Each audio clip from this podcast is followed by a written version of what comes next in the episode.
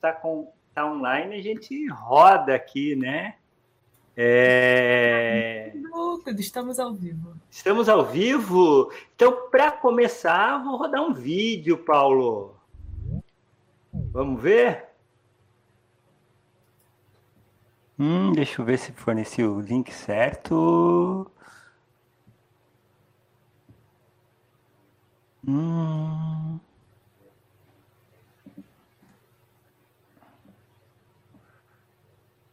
Tá, errei aqui o link, mas vamos procurar, vamos procurar aqui. Vamos ver se eu consigo achar o link. Pá, pá, pá. Agora vai, eu acho que agora vai o link correto.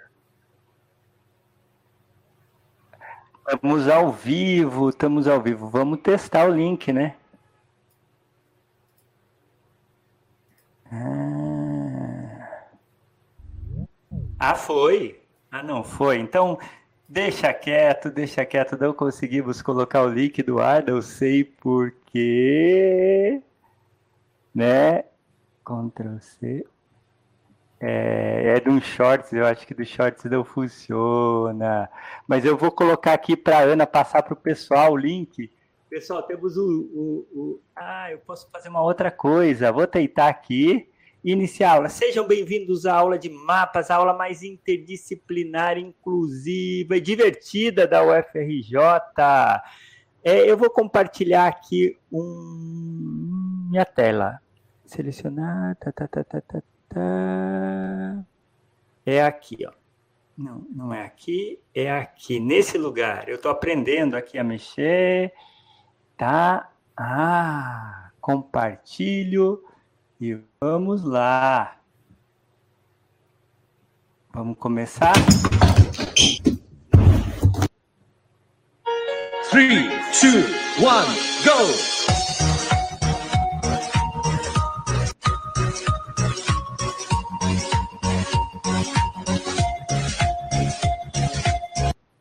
Three, two, one, go!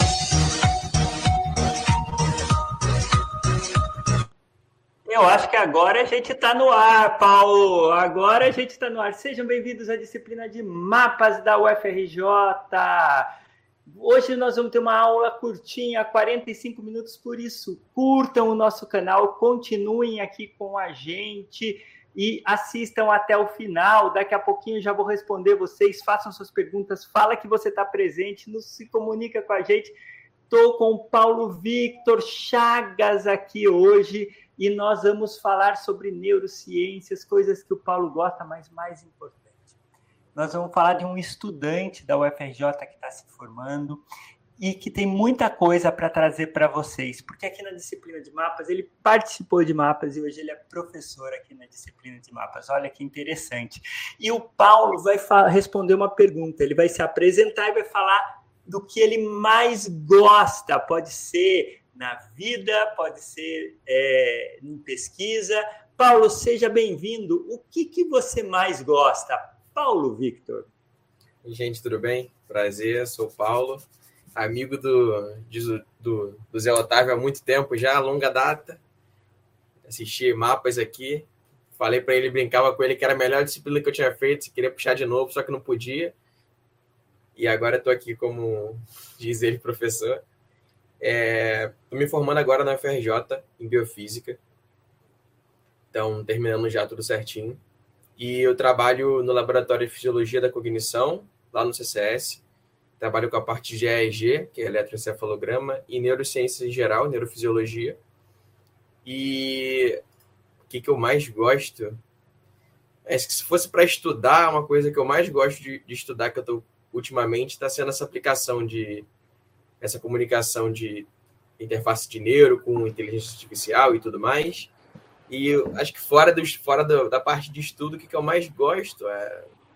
Não sei. Não faço ideia, acho que é assistir anime.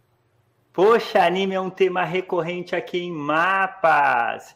Daqui a pouquinho a gente já vai ter uma visita. O Chat GPT vai estar com a gente, o Kenji vai estar com a gente. Só aguarde um minuto, porque a gente está com mais 40 pessoas aqui. Estamos com a Gabriela, Luiz Gustavo, Paulo Ramos, Daniel Turco, Vitor Hugo, João Batista, Matias Júnior. Boa tarde, mestre. Olha que bonito que ele falou comigo, Paulo. Ana Beatriz Rodrigues. O Espaço Alexandria já está comunicando com todos vocês aí. Boa tarde, tudo bem? O Thales Correia de Lima, que deu esse boa tarde. Jéssica Nascimento, Gustavo Barreto. Eu vou falar todo mundo. Sara, Pedro Camelo, Kedman Bessa Batista da Silva Leitão. Boa tarde. Silvio Rogério, Beatriz Magalhães, Rod Kong, Silvio Rogério todos estão nos assistindo. Vamos olhar aqui, meu Deus do céu, mais de 30 pessoas já falando com a gente e participando. A gente vai falar dessa interface, né? É, cérebro, máquina, é, neurociências, é, corpo. É, isso é uma coisa fascinante. O Paulo tem um trabalho muito consequente de pesquisa com EG. E tanto o Paulo como a Ana Beatriz, que vai dar um oi aqui para vocês. É, pode dar um oi para o pessoal, Ana? Posso? Oi, pessoal. Aí, ótimo, gostei do. Oi, pessoal. O Paulo e a Ana, eles migraram para estudar computação, o uso da computação na ciência, como trabalhar com grandes quantidades de dados. Paulo, eu queria saber como você descobriu é, a programação, linguagem Python, é, uso de ferramentas que medem ondas cerebrais e o uso da computação. Conta um pouquinho para a gente isso, Paulo. Então, a minha, minha, meu início de trajetória foi um pouco diferente. Então, quando entrei na biofísica, eu fui logo para a equipe de foguete. Não sei se todo mundo conhece, que é a Rockets. Lá do... Minerva Rockets. Já é tivemos mesmo. uma live com eles. Vamos colocar aí no card, Ana. Vamos colocar aí na descrição, se, se der, para o pessoal poder acessar. E aí, lá eu tive muito contato com coisas diferentes da área biológica, né? Com programação, com a parte de, de tecnologia de rastreio, de tudo mais, de motor. E aí, depois que quando o meu período lá acabou, eu entrei, fui continuando as matérias normais no CCS, na biofísica, e encontrei a matéria de neurofisiologia, e gostei muito do assunto, foi minha atual orientadora, que ela estava dando aula na, no, na época. E eu me interessava muito pela parte de prótese. Só que não a prótese mecânica normal, né? É aquela prótese neural, que é aquelas que as pessoas controlam com a mente e tudo mais, só que a tecnologia é super de ponta. E aí eu pensava, tipo, como é que consigo comunicar uma coisa com a outra? Conversei com ela, entrei no laboratório e eu conheci o EG, que foi o que o, o Zé falou. Então a gente basicamente mede a atividade elétrica do cérebro é, e o que a gente faz com esse resultado é depende muito do pesquisador, né? Depende muito da linha de pesquisa também. Então você pode trabalhar desde a, tem gente que trabalha com sono, tem gente que trabalha com sono e sonho, né? Tem gente que trabalha com imaginação e eu estava trabalhando com a parte motora. Então, para isso, teve, começou a aparecer a necessidade de você aprender plataforma, tipo, aprender, no caso, linguagem de programação, aprender a tratar dado, essas coisas do tipo, a parte estatística também. Paulo, explica para o pessoal que está em casa por que, que eles precisam entrar nesse mundo dos dados, que a ciência está caminhando para isso. Então, acho, que o melhor jeito de você ver isso é pensar mais como alguma coisa que está te ajudando. Porque se for pensar que, que é, você é obrigado a trabalhar com programação e tudo mais, você não é obrigado. Tem muito software que te ajuda e tudo mais, coisas assim, que você não vai precisar programar. Mas, de uma forma geral, você tendo trabalhando com muito dado, é, é interessante você pelo menos ter noção do conceito e tudo mais para você ter alguém que te ajude. No caso, alguém que vai te ajudar, atualmente é o Chat GPT, mas antigamente, quando eu entrei, não existia. Então, era você programando, você tratando seu dado e tudo mais, se organizando, para você conseguir acessar ele de um jeito mais fácil, saber onde está tudo certinho, é, puxar ele para fazer algum processamento, uma coisa do tipo. E exatamente, a Bia falou que antigamente era Stack Overflow, era a sua dúvida. Ah, vamos explicar isso daí, né? E eu vou chamar agora o Kenji, vou fazer uma pergunta para ele. Oi, Kenji, você tá bem? Eu vou fazer uma pergunta para você. O que é EG? Explica isso pra gente, Kenji. Oi, professor José Otávio, estou aqui. Eu vou responder para vocês. Eu sou o Kenji, um cientista da computação curioso que adora desvendar mistérios. Hoje vamos falar sobre EEG, uma técnica de registro da atividade elétrica do cérebro. Então, pessoal, vocês já ouviram falar de EEG? Ela é uma técnica que permite registrar a atividade elétrica do cérebro. É como se vocês colocassem uns fiozinhos assim na cabeça e conseguissem ver como as células do cérebro se comunicam através da eletricidade. Na verdade, o EEG é um método muito importante para entendermos como o cérebro funciona e como ele responde a diferentes estímulos ele é muito utilizado em pesquisas na área de neurociência e também nas clínicas médicas para diagnosticar algumas doenças cerebrais. Então, se vocês se interessaram por mapas do cérebro e querem entender mais sobre como ele funciona, o EEG é uma técnica que vocês não podem deixar de conhecer. Podem perguntar mais para o Paulo aí para saber mais sobre o EEG. Quem sabe vocês não se tornam grandes pesquisadores na área da neurociência computacional, pessoal! É interessante aí, né, o que o, o Kenji falou. O que, que você comenta sobre o Kenji falou? Você pode fazer qualquer pergunta para o Kenji também, Paulo. Ah, é muito isso mesmo que ele falou. Tem entrar na parte de neurociência computacional, a parte de fisiologia e tudo mais, porque hoje em dia a gente tem muita tendência de trabalhar com coisa mais rápida. Então, um processo que você queira é, acho que o Paulo está aí tá colocando, né? Eu fiquei com dúvida é, sobre esses. Como que é que escreve, Bia? Star, como que é? Eu até vou olhar aqui. Stack Overflow. Ah, Bia, o que. Isso, vamos, vamos falar. Olha que nome esquisito, pessoal. Estamos com cada nome hoje, né? Então, é, eu queria saber com o Kenji, né? É, eu vou perguntar para ele, Kenji, o que, que é Stack Overflow? Vamos ver se eu acerto. O Kenji vai saber responder isso para a gente, né? Então, oi, oi, professor José Otávio, estou aqui novamente. Stack Overflow é uma plataforma online de perguntas e respostas para programadores e desenvolvedores de software. É um site muito popular e bem conhecido na comunidade de programação, onde pessoas de todo mundo podem fazer perguntas, obter respostas de outros membros da comunidade. A plataforma é muito útil para quem está aprendendo a programar ou para quem precisa de ajuda em um projeto muito específico. A ideia é que as pessoas possam compartilhar conhecimentos e ajudar umas a outras a resolver problemas, pessoal. No Stack Overflow, as pessoas podem postar suas dúvidas e receber resposta de outros membros da comunidade. As perguntas são organizadas por tópicos, como linguagens de programação, bancos de dados, desenvolvimento web, entre outras. Além disso, os membros da comunidade podem votar na pergunta e resposta, o que ajuda a identificar as melhores respostas e tornar o conteúdo mais útil e confiável para outros usuários. Em resumo, vou resumir aqui para vocês, pessoal de mapa. Vocês estão gostando da aula de hoje?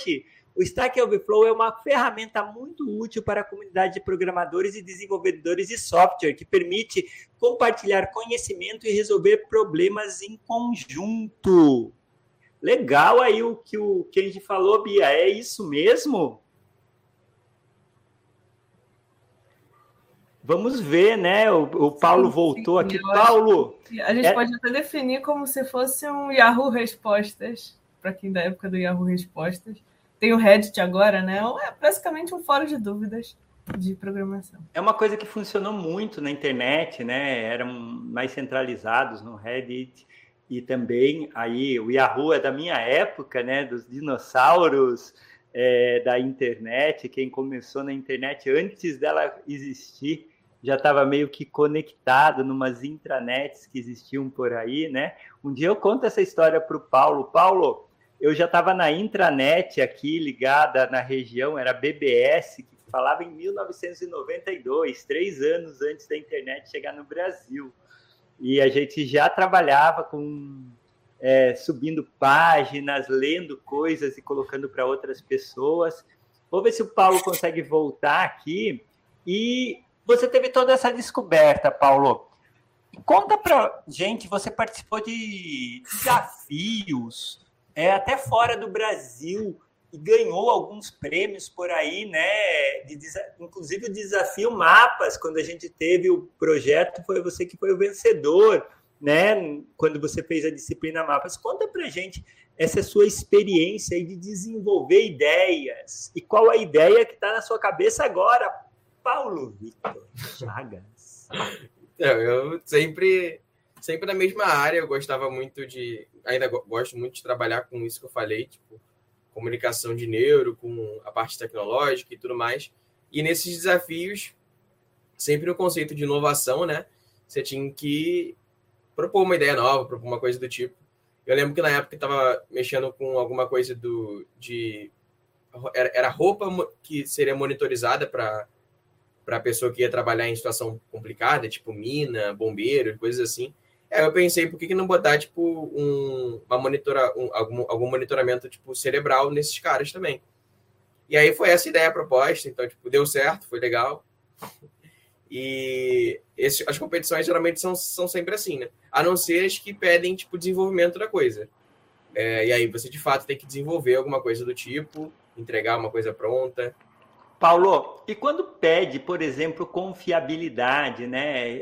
Que aquilo dê certo. Tem, tem algumas métricas que falam, por exemplo, eu estou usando EG e eu sei mais ou menos por um monte de testes que eu faço que 89% por exemplo, do pensamento de pensar em virar à direita, é, eu estou conseguindo perceber, ou eu estou conseguindo 93, 97. Conta para a gente a diferença que isso pode significar, por exemplo, para construir uma tecnologia, quando você consegue olhar os padrões e conseguir ter uma certeza do que a pessoa está fazendo e conta para a gente também e uma pessoa com deficiência, por exemplo, uma pessoa que está com uma esclerose lateral amiotrófica, por exemplo, que só mexe a cabeça, não pisca o olho é, e tem um leve movimento de cabeça, e como que a gente faz para usar isso para a pessoa se comunicar? Às vezes a pessoa está tão sem movimento que só o EG mesmo, né, uhum. né, Paulo?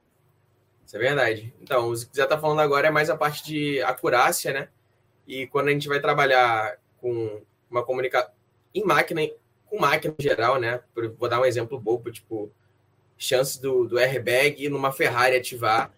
As pessoas geralmente não podem errar, né? Então, os testes que, que eles fazem é, com as pessoas, com os pilotos. Então, é o, o Paulo gosta de carros também, pessoal, e ele, ele gosta e, e, e, cuida bem dos carros que ele tem.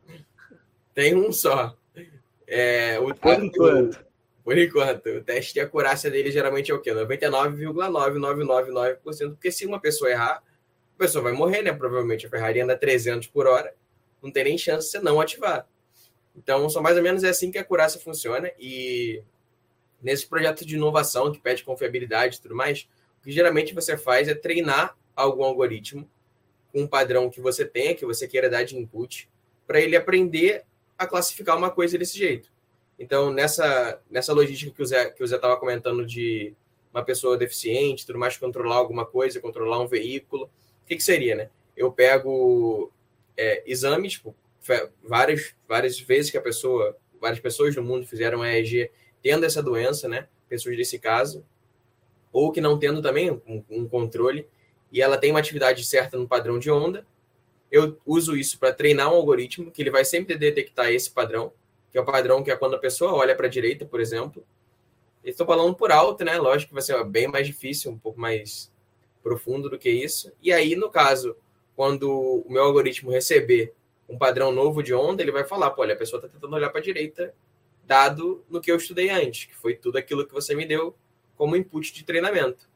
E aí ele vai te dar uma acurácia. Então, baseado nisso aqui, eu tenho 90% de chance de certeza que isso realmente é um movimento para a direita, em vez de ser para a esquerda. Então, essa é uma, uma ideia geral de como é que uma coisa funcionaria. Paulo, conta para gente.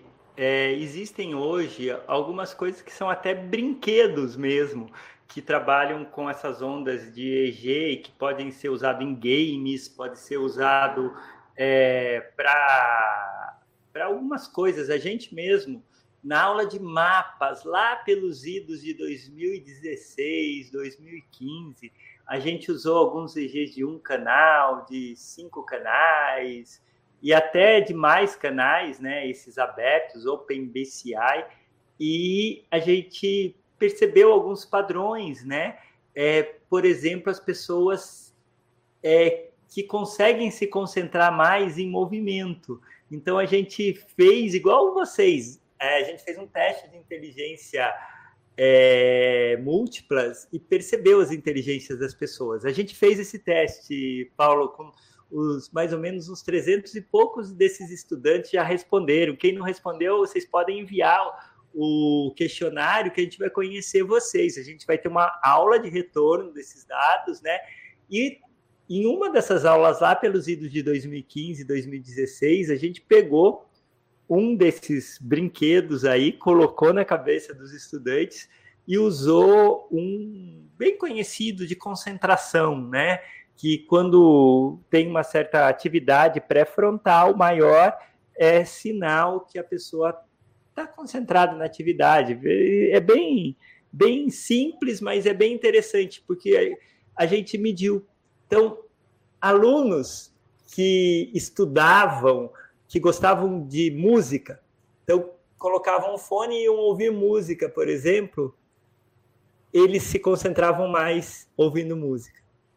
Alunos que tinham uma inteligência sinestésico corporal e eles se movimentavam, na hora, quando eles movimentavam, aumentava, além, eu acho que de levantar tudo, mas aumentava fora do padrão é, são dados bem simples, que a gente não testou de forma científica, mas de forma didática é muito interessante.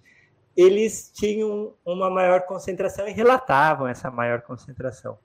Pessoas com lógico-matemática, quando estavam estudando, por exemplo, cálculo e outras coisas, ativavam mais do que é, em outras situações. Então, a gente entendendo a nossa inteligência e como funciona nosso cérebro, isso pode ajudar os estudantes de mapa a estudar melhor, Paulo?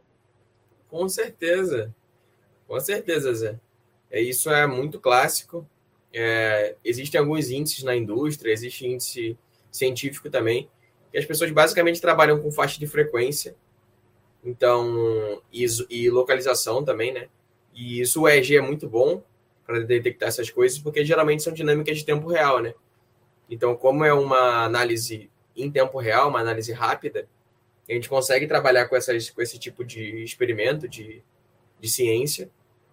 Então, isso é de fato que você falou. Se você conseguir pegar mais a parte, é, pré, a parte pré-frontal e tudo mais, trabalhar com, com a simetria lateral entre o hemisfério esquerdo e direito, você vai ter um, alguma coisa que as pessoas chamam de índice de motivação, um índice mais que vê o quanto a pessoa está motivada a, a, fazer uma atividade, né? É, existem formas diferentes de calcular os índices. Então, tipo, tem empresa que trabalha com gente diferente, tem grupo de pesquisa que trabalha com, com a parte, não sei, por exemplo, hospital. É, então, são jeitos diferentes de fazer uma métrica. E essas métricas conseguem avaliar o seu desempenho durante uma atividade. E, de fato, se você fizer uma atividade prazerosa para você, né, ou fazer uma coisa que você não gosta, juntamente com uma coisa prazerosa, né, trabalhando com a parte de recompensa e tudo mais, você vai ter um desempenho muito melhor, com certeza porque, porque assim, seu cérebro funciona. É, eu vou chamar o Kenji para fazer uma pergunta, depois você vai comentar em cima, né? É, Kenji, você está preparado aí para falar com a gente? Kenji, vou pedir para você falar o que, que é PET scan, como que é, como que a gente entende o cérebro de uma outra forma. A gente falou do EEG. Kenji, o que, que é esse tal de PET scan? É, eu já estou chamando o Kenji, Kenji não veio. Oi, professor, eu estou aqui. Eu vou explicar para vocês, para o Paulo, para a Ana, para o pessoal que está assistindo. Tem muita gente assistindo, a Rafaela Senra, a Isadora, a Steph, o Cauã, a Rafaela fala de novo aqui, a Jéssica e o Kedman. É, ele lê melhor é, com música. Kedman, eu vou explicar sobre o PET scan para você. É, basicamente, é, vocês sabiam que é possível ver o cérebro em ação? Pois é. O PET scan é uma técnica incrível que permite isso. É basicamente uma forma de fazer um raio-x do cérebro, mas em vez de usar raio-x, utilizamos uma pequena quantidade de material radioativo. Esse material é injetado na corrente sanguínea e é absorvido pelas células do cérebro que são muito ativas naquele momento. Então, quando você realiza uma atividade, como falar, pensar, ler, as células do seu cérebro que estão trabalhando consomem mais glicose, que é a substância marcada pelo material radioativo. É bem pouquinha radiação, não faz mal isso, né? Baixa quantidade, essa maior absorção é detectada pelo PET scan, que mostra quais regiões do seu cérebro está mais ativa durante a atividade. Essa técnica é muito útil para entendermos como o cérebro funciona e como ele responde a diferentes estímulos. Por exemplo, os médicos podem usar esse tipo de exame para identificar áreas do cérebro afetadas por doença pessoal, como tumores, doença de Alzheimer, e também para avaliar a eficácia dos mais diversos tratamentos. Então, se vocês se interessam por mapas do cérebro e querem entender mais sobre como ele funciona, o PET scan é uma técnica incrível. Quem sabe vocês não descobrem algo novo sobre o funcionamento do cérebro. É, foi legal, hein? E qual a diferença, Paulo, desses tipos, né? Tem tomografia, PET scan, EEG. É, tem alguns que conseguem ver mais o tempo do, do que está acontecendo e outros mais a localização. Explica isso para a gente, Paulo. Isso. É, nessa, em todas as técnicas, tudo isso aí é, é, são consideradas técnicas de imagiamento, né? Então eu consigo de alguma forma ver o que está acontecendo dentro do cérebro ou dentro de alguma outra parte do corpo, né? É, então a gente tem a ressonância magnética, tem o EEG, é, os três mais famosos, né? Os mais famosos no, no geral são ressonância magnética nuclear, o EEG, o PET-CAM é famoso também, tem o FNIRS, que trabalha com, com a parte de espectro de luz. Paulo, pergunta para o Kenji alguma coisa aí dessas, de, dessas técnicas aí, vamos ver o que ele fala. É só perguntar direto? Chamar é, pode perguntar. Ô Kenji, o que, que você pode falar para a gente sobre a técnica de FNIRS? Como escreve? F-N-I-R-S. F? N-I-R-S. I-R-S. Ah, então eu já vou chamar o Kenji daqui a pouco. O Kenji, ele vem aqui ele responde, né? Todas, a gente vai explicar nessa aula também como que o, o, o Kenji é, responde, né? É... Só um pouco, vou pedir para o Paulo perguntar de novo. É... Então, foi feita. Vamos fazer a pergunta? Faz de novo a pergunta, Paulo. O Kenji, explica para a gente melhor o que é a técnica de FNIRS. Oi, Paulo, tudo bem? Bom falar com você. É, o Paulo é um estudante de biofísica e ele sabe tudo de computação também. A técnica FNIR, espectro, espectroscopia de infravermelho próximo funcional, é uma técnica de imagem cerebral não invasiva que permite medir a atividade do cérebro através de variações de oxigênio no sangue. A técnica utiliza luz infravermelha próxima para medir a absorção de luz no tecido cerebral. A luz emitida por fontes de luz próximas ao couro cabeludo, em seguida a luz refletida é detectada por sensores também próximos ao couro cabeludo. A variação na absorção de luz está relacionada à quantidade de oxigênio no sangue, que é transportada para as células. É parecido com o que a gente faz é, para perceber os batimentos cardíacos, né, Paulo? Isso. Assim, o FNIRS permite medir a atividade cerebral em tempo real, revelando quais áreas do cérebro estão mais ativas durante determinada tarefa ou estímulo. A técnica FNIRS é muito útil para estudar a atividade cerebral em situações mais naturais já que é um método não invasivo e pode ser usado em pessoas de todas as idades, Paulo. Além disso, ela é relativamente barata e portátil, o que o torna mais acessível para pesquisas em diferentes contextos, incluindo em ambientes clínicos e até fora do laboratório, pessoal. Os neurocientistas usam FNIRS é, em pesquisas sobre cognição, emoção, linguagem, percepção e muitos outros aspectos do funcionamento cerebral. A técnica é uma ferramenta poderosa para entender melhor como o cérebro humano funciona e pode ajudar no desenvolvimento de novas terapias e tratamentos para diversas condições neurológicas e psiquiátricas. Espero ter explicado para o Paulo. Paulo, você gostou do que eu falei? Gostei. Exatamente isso, Zé. Então, essa técnica é mais uma das muitas que tem para trabalhar com essa parte de imaginamento, né? Que eu quero ver o que está acontecendo. E a diferença sempre é, é, pontual, né? Então, por exemplo, a ressonância magnética trabalha um pouco mais com a parte topográfica. Então, ela visualiza muito melhor a localização da coisa, né? Aonde está a fonte da, da emissão do sinal, onde está melhor localizada a atividade. E só que a resposta, né? Quando você ganha muito uma, uma, um parâmetro, você perde um pouco o outro. Então, você acaba perdendo muito a parte temporal e ganha muito a parte espacial, né? Que é o, a localização. Então, ah, Paulo, bem Fala. interessante isso, né? Vamos usar o Kenji para a gente estudar um assunto, como se a gente estivesse estudando alguma coisa para a gente aprender mais.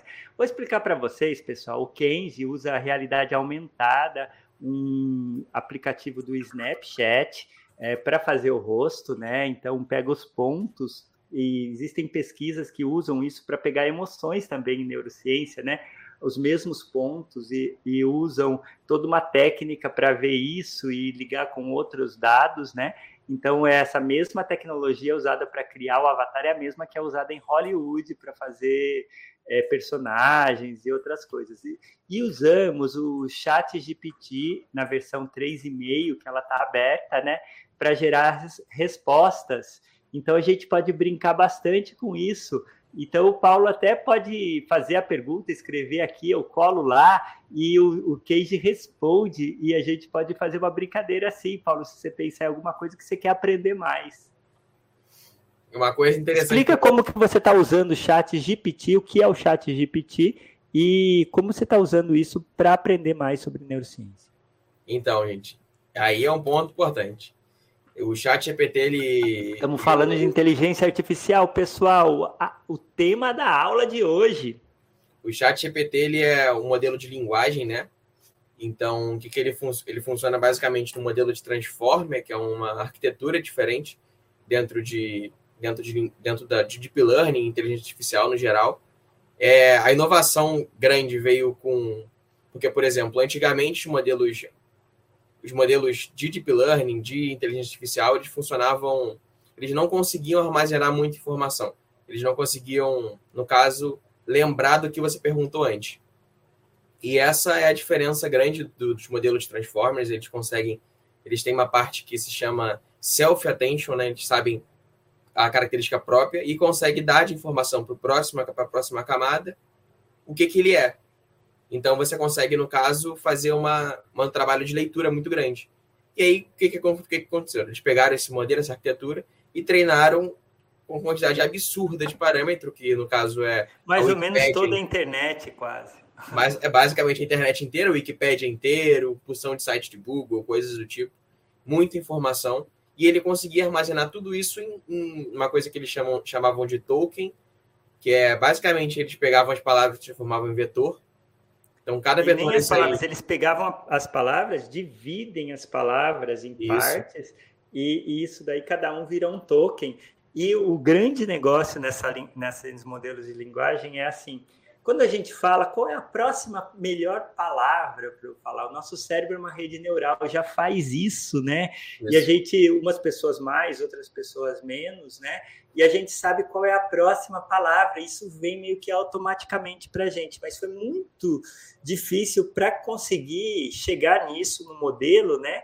Que é, acha essa melhor palavra seguinte. Por isso que o modelo de prompt é o melhor para testar no começo, porque é um prompt, vai gerando palavra por palavra, e agora, no jeito que a gente está hoje na tecnologia, é excelente né, para demonstrar. Então, eu posso fazer qualquer pergunta, conversar, e vocês podem usar, testar, né, usar o próprio chat GPT, que é da OpenAI, só digitar isso no Google, vocês vão achar, é, fazem a, a, a sua conta e começam a usar. É livre, né, por enquanto, está em teste, ou vocês podem acessar o Bing ou outros lugares que usam o chat GPT.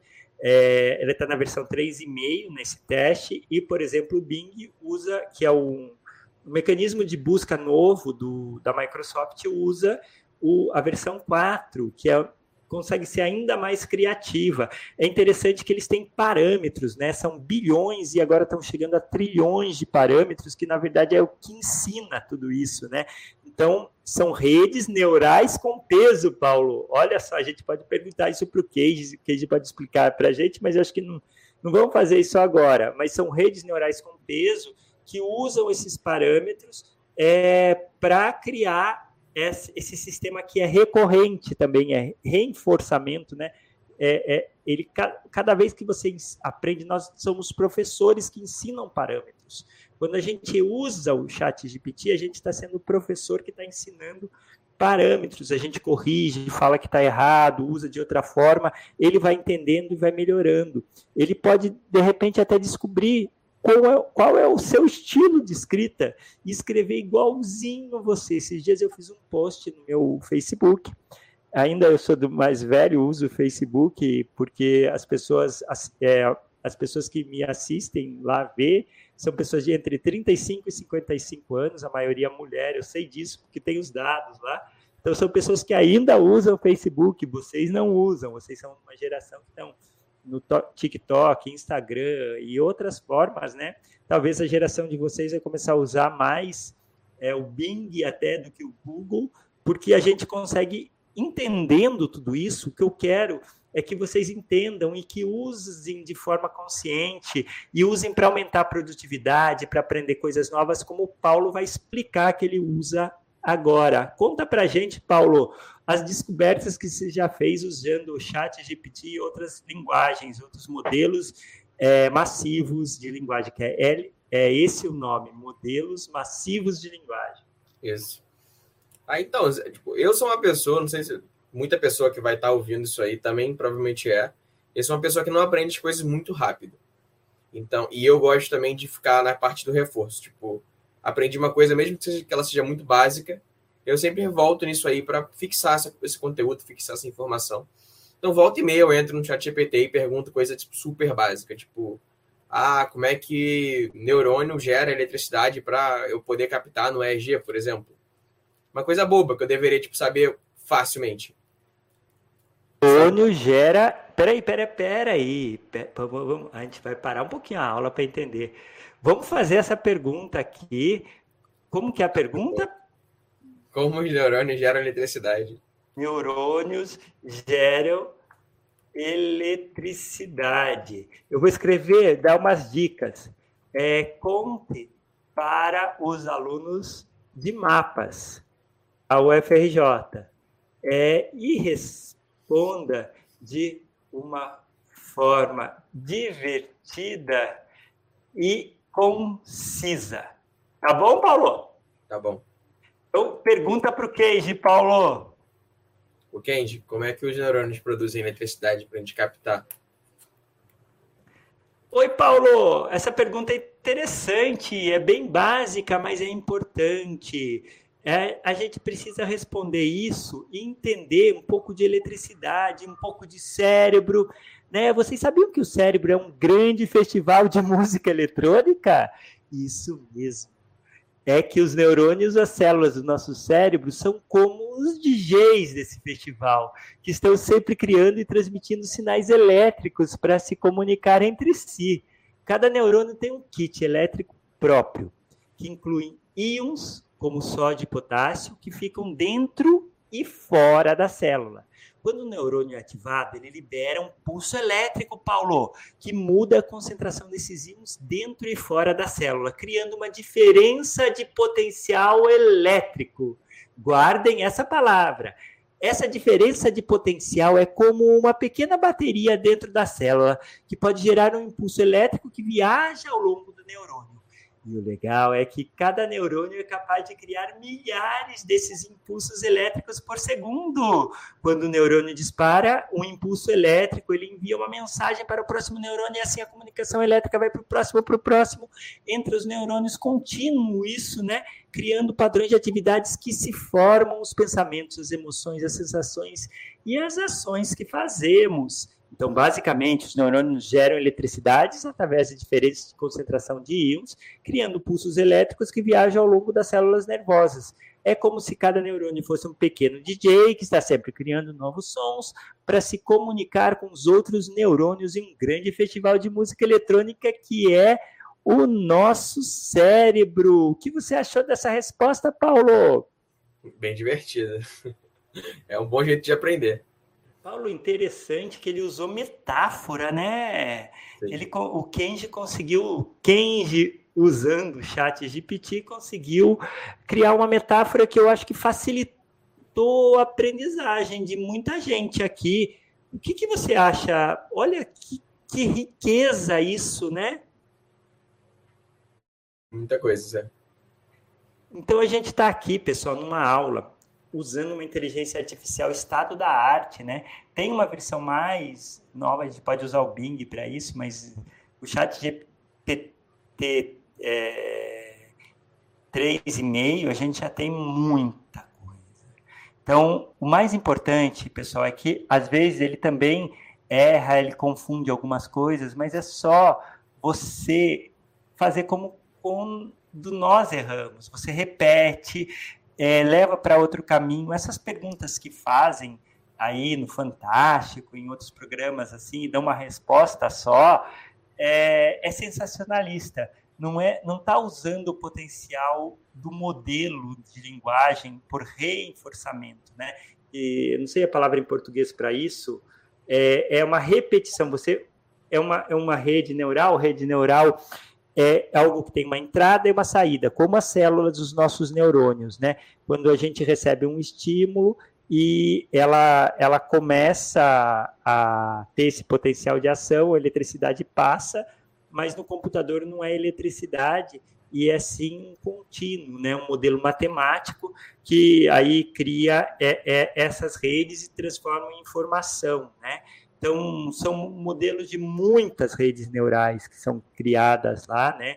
E que estão sendo feitos e processando em paralelo, né? Então, a gente pode poderia, Paulo, criar uma pequena inteligência artificial para um propósito específico que rodasse num computador do espaço Alexandria, num pequeno computador com duas placas de vídeo, por exemplo, para jogos. Conta, eu sei que você gosta de games. Conta como os games ajudaram toda essa revolução da inteligência artificial, com as placas de vídeo. Qualquer coisa você pede ajuda para o Kenji. Então, basicamente, para todo esse treinamento de modelo e tudo mais, a gente começou, começaram a perceber antigamente que a CPU, né, que é a parte, que no caso é o processador do computador, ele é menos, ele consegue alocar melhor, pior, né, a, a, a, memória dele, é, distribuir melhor essa locação do que a GPU, que é a placa de vídeo. Então, acabou que placa, as placas de vídeo elas foram desenvolvidas para treinamento, tipo, para a parte de jogo e tudo mais, né? Porque você consegue administrar melhor imagem, vídeo e tudo mais. Por isso que o nome dela é placa de vídeo. É, e por acaso perceberam que ela para treinamento, essas coisas com muitos parâmetros, com muito muita profundidade, elas é, trabalham muito melhor do que, do que a CPU do computador.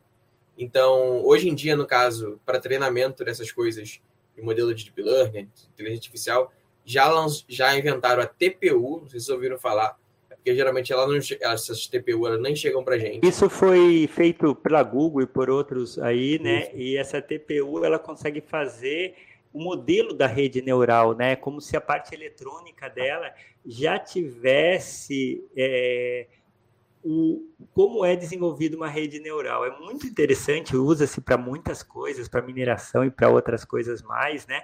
E, e a gente pode trabalhar com inteligência artificial também na TPU, né? Então, a GPU tem o core do seu computador aí, né? Então, é, são coisas diferentes, né? E o que acontece é que criam supercomputadores hoje que são computadores com muitas placas de vídeo. E pense que uma placa de vídeo pode ter 5 mil cores. Então ele pode fazer 5 mil coisas é, ao mesmo tempo, né, Paulo? Se você consegue. É, é, imagine se eu tenho 10 mil, como alguns modelos aí da OpenAI, que tem 10 mil placas de vídeo, cada uma com 5 mil é, faz a conta, a multiplicação chega aos milhões, o que, que acontece? dá para trabalhar com esses parâmetros, né?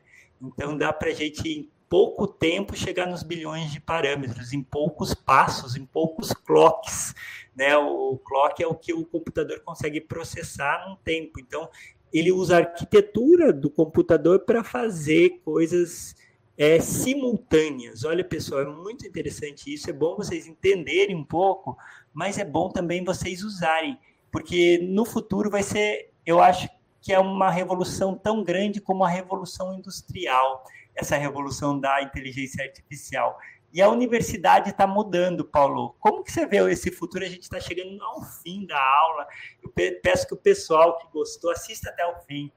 Curtam o nosso canal. Pouca gente curtiu ainda o canal. Tem que ir lá, clicar e curtir o canal. A gente só teve 130 pessoas, temos 380 estudantes e mais estudantes aqui interessados. Chegamos a 500 e pouco 540 estudantes, 550 estudantes interessados em mapas esse semestre.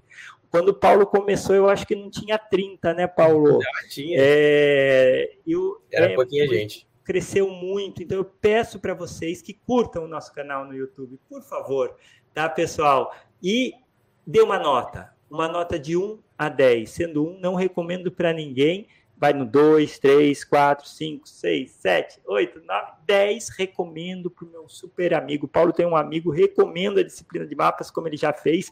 No semestre que vem, vem um amigo. Normalmente, vocês recomendam para uma a duas pessoas. É, entre duas até três, né, dependendo do semestre. O que é maravilhoso, porque a gente só se comunica assim e mapas tá dobrando a cada semestre, né? Então era 215, agora se interessaram 550, né? Por causa de vocês, porque vocês gostam da disciplina. Então dê a nota, eu preciso dessa nota aí no chat aí. Se você está assistindo depois, também dê a nota, é, para a gente ter um retorno e saber como que foi a aula. 10 eu recomendo para um grande amigo. Paulo, como foi essa aula para você? Conta um pouquinho para gente, como foi retornar a mapas, enquanto o pessoal vai dando a nota. E eu estou feliz que eles estão chegando até o fim dessa aula de hoje. Zé, muito legal. Muito bom falar dos assuntos com você. Ainda mais assuntos novos que as pessoas precisam aprender a usar. Nossa, tem muita luz no meu rosto. As pessoas precisam aprender a usar, precisam aprender a, a trabalhar com essas coisas, porque ela só te ajuda, né? É, então, gostei muito do assunto, gostei muito da conversa, gostei muito do Kenji. O Kenji participou bem hoje da aula, né? Pessoal, vamos utilizar o chat GPT. É, comentaram aqui no chat que o, o Bing estava é, conversando, parecendo humano, né, com uma pessoa, até parecendo que estava ameaçando. Mas isso, pessoal, é uma coisa que acontece porque é como se passasse no teste de Turing. Vamos chamar o Kenji pela última vez para ele explicar o que é o teste. É, explica o teste de Turing e conta se o chat GPT passou no teste de Turing. Não esqueça que a resposta é o Kenji, que vai falar para os alunos de mapas. Eu vou pedir para o Paulo fazer essa pergunta aqui, tá bom? Paulo, pergunta o que é. Ah, teve um probleminha, às vezes a gente tem esse problema. Né? Então a gente copia, um segundo só, vocês vão ver, porque ele, ele fica com muito uso e às vezes o chat GPT ele dá um problema, mas nada que a gente não consiga resolver dando um reboot aqui, rodando de novo a página. Então, ensino isso, a gente já vai aprendendo juntos, né? E a gente escreve aqui para o Kenji, vamos ver se ele, ele responde agora.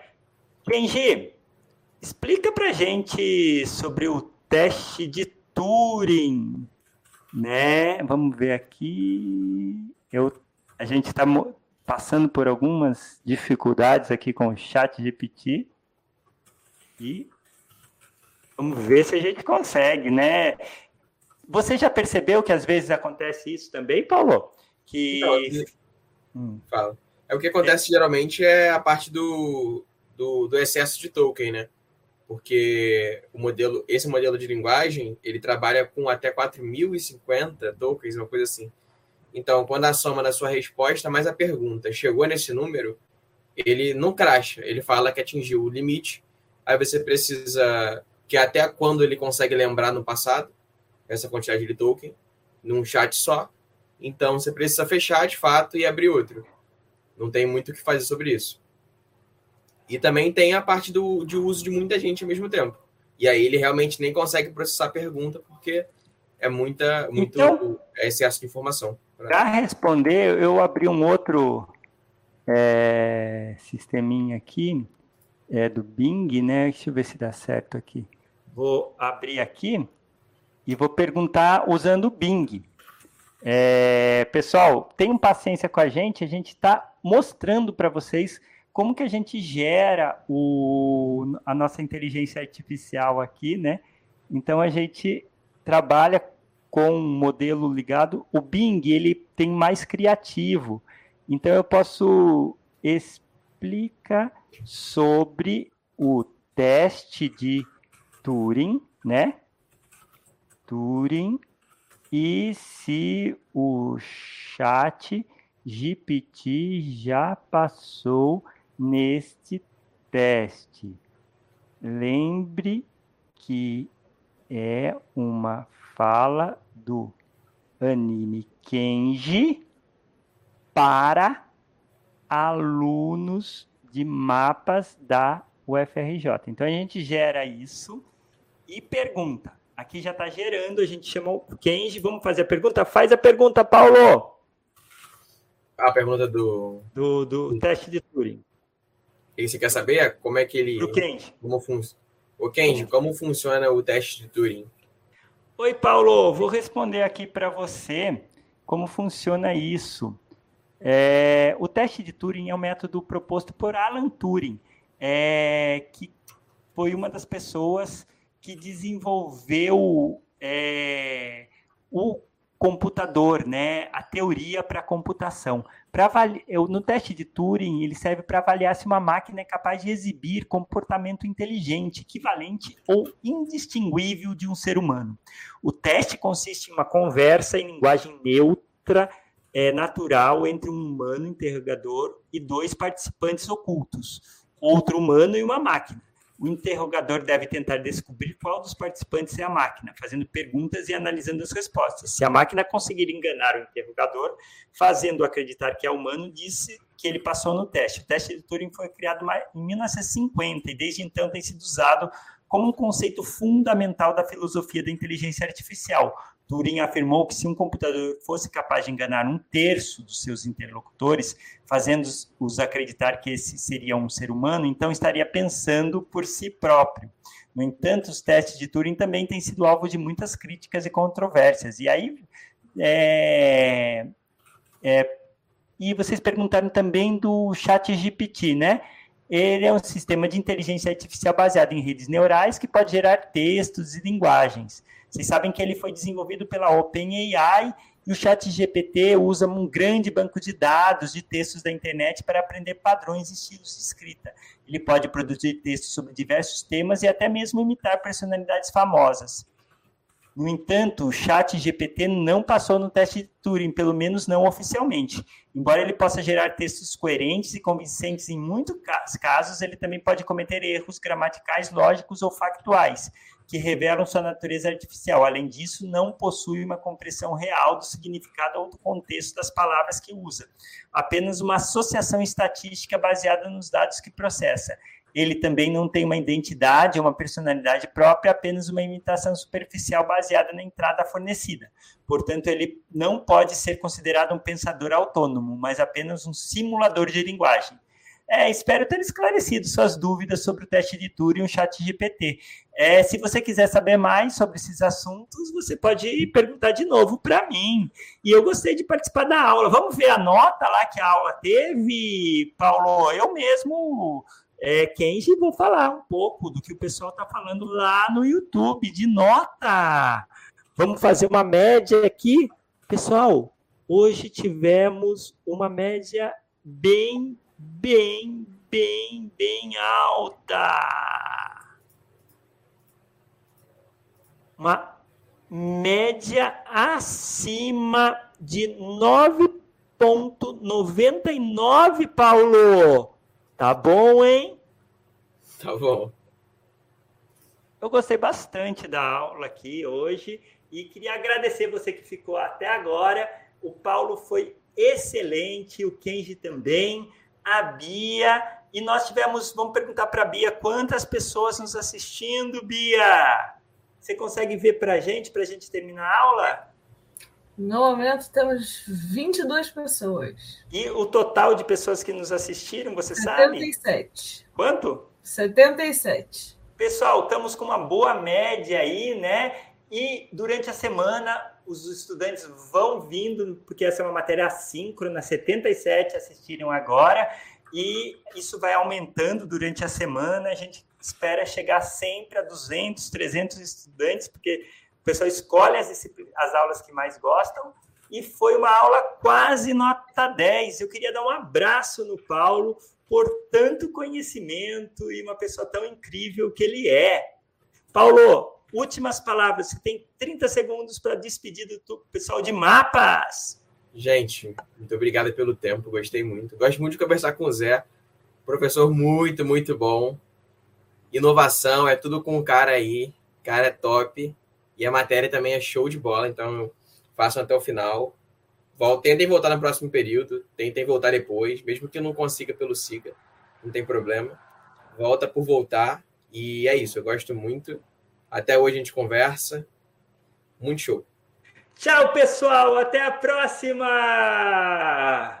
Pode finalizar, Bia. Bia que nos ajudou. Muito obrigado, Bia, por tudo hoje. Muito legal, Paulo. Dando o delay. É, é, a gente, eu fico bastante feliz. Falei, eu estava super mal conseguir fazer a aula com você, porque é o afeto, né? O afeto serve para isso, a gente sabe. É, eu